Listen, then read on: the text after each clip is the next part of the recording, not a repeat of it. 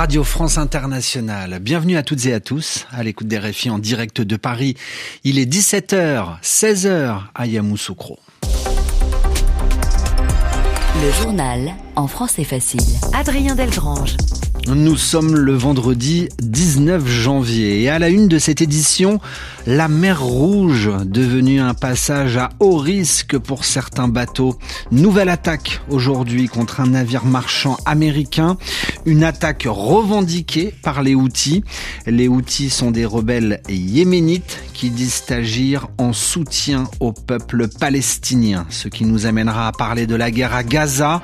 Aujourd'hui encore, l'armée israélienne a intensément bombardé ce territoire palestinien, faisant au moins 80 morts d'après le Hamas. Dans ce journal aussi, quand les plus riches de la planète veulent payer davantage d'impôts, être davantage taxés pour une meilleure répartition de leurs richesses. Et puis enfin, nous parlerons football à la Coupe d'Afrique des Nations. Le choc Sénégal-Cameroun débute à l'instant. Voilà pour les titres. Soyez les bienvenus.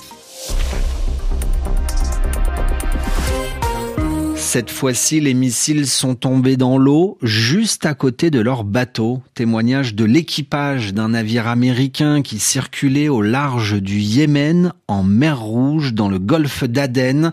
Deux missiles ont visé le navire marchand qui s'appelle le Chem Ranger sans toutefois l'atteindre. Les rebelles outils revendiquent cette nouvelle attaque.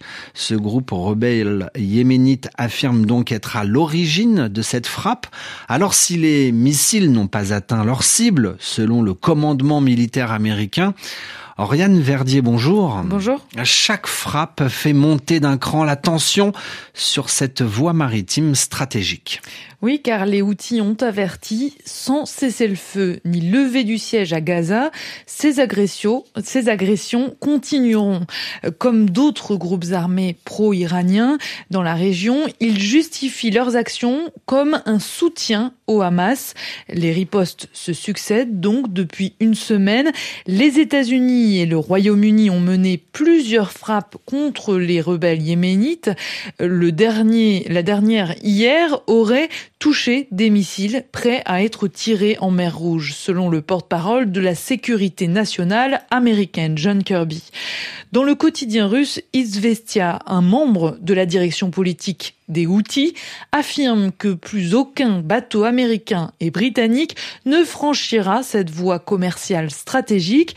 Il précise que les autres pays ne sont pas menacés, y compris la Russie et la Chine. Alors justement, euh, la Chine, Oriane Verdier, la Chine s'inquiète de cette escalade.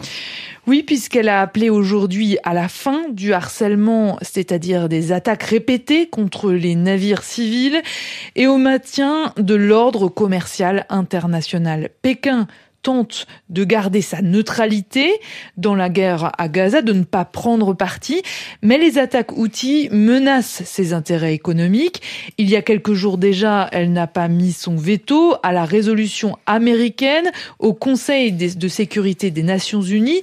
Ce texte condamne avec la plus grande fermeté les attaques outils et note le droit des États à se défendre euh, pour défendre leurs navires contre ces attaques. Avec la montée tensions, la Chine pourrait donc s'imposer face à son allié iranien notamment, puisque, je vous le rappelle, les Iraniens soutiennent les Houthis et leurs opérations. Merci Oriane, Oriane Verdier dans ce journal en, en, français facile. Je vous le disais dans les titres, de nouvelles frappes israéliennes ce vendredi dans le sud de la bande de Gaza. Le Hamas fait état d'environ 80 morts.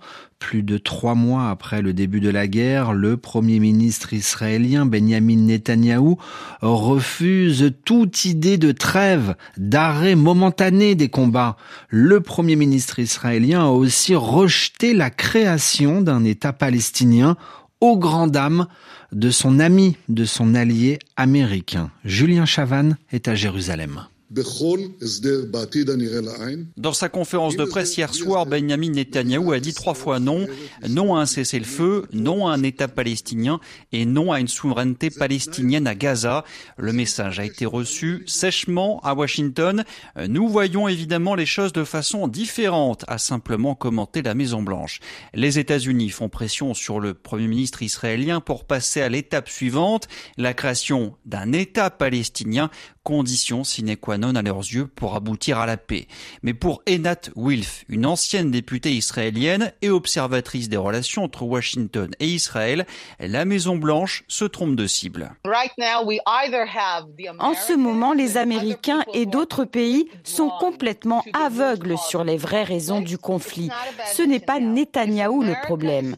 Si les Américains font pression sur Israël pour la création d'un État palestinien sans demander au préalable aux Palestiniens d'arrêter leur guerre contre le sionisme, c'est une idée désastreuse.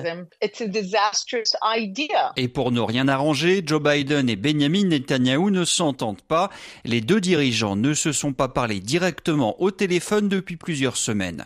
Julien Chavannes, Boris Vichit, Jérusalem, RFI. Radio France Internationale en direct de Paris, il est 17h06, l'actualité africaine tout d'abord aux Comores, cette nouvelle journée de mobilisation, des rassemblements à l'appel de l'opposition, l'opposition euh, qui n'accepte pas le résultat de l'élection euh, présidentielle, la réélection du président Azali Assoumani pour un troisième mandat.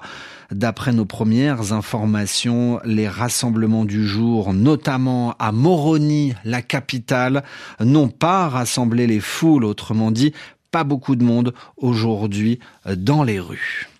Mais taxez-nous, faites-nous payer des impôts, c'est ce que demandent certains plus riches de la planète à l'occasion du Forum économique mondial de Davos en Suisse.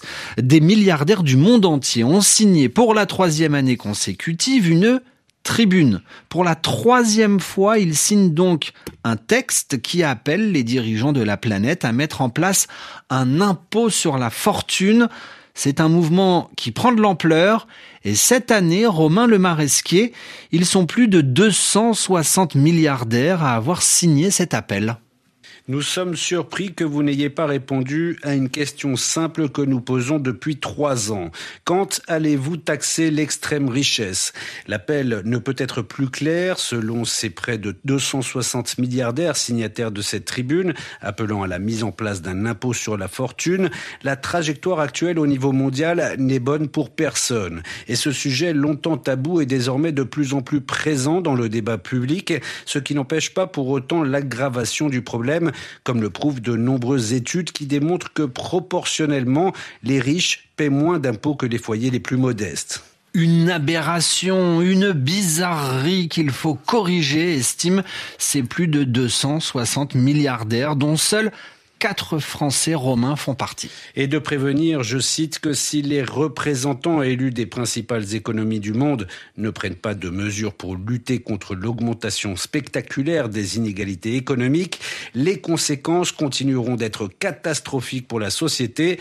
Selon l'Institut Survation, près des trois quarts des milliardaires des pays du G20 seraient favorables à une augmentation de l'impôt sur la fortune, une initiative louée également par l'Observatoire européen de la fiscalité qui plaide pour un impôt minimum de 2%, ce qui pourrait rapporter quelques 230 milliards d'euros par an.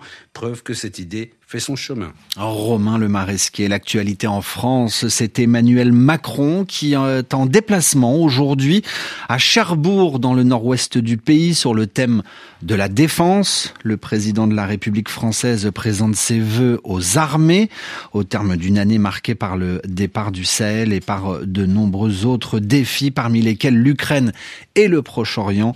Emmanuel Macron doit prononcer un discours dans la journée au sein de la base navale de Cherbourg. À la page sportive, tout d'abord, en ski, une victoire française À Kitzbühel, Cyprien Sarrazin remporte ce matin la première descente de Kitzbühel en Autriche, son troisième succès de l'hiver. Et puis parlons football, la victoire il y a quelques instants des Capverdiens face au Mozambique, 3 à 0, première équipe qualifiée pour les huitièmes de finale. Annie Gasni, on vous retrouve dans un instant pour Radio Foot International avec dans quelques minutes l'affiche du jour. Et oui, elle va commencer dans une cinquantaine de minutes, cette affiche du jour, choc de fauve Lyon de la Teranga contre Lyons Indomptables. Bonne émission sur RFI.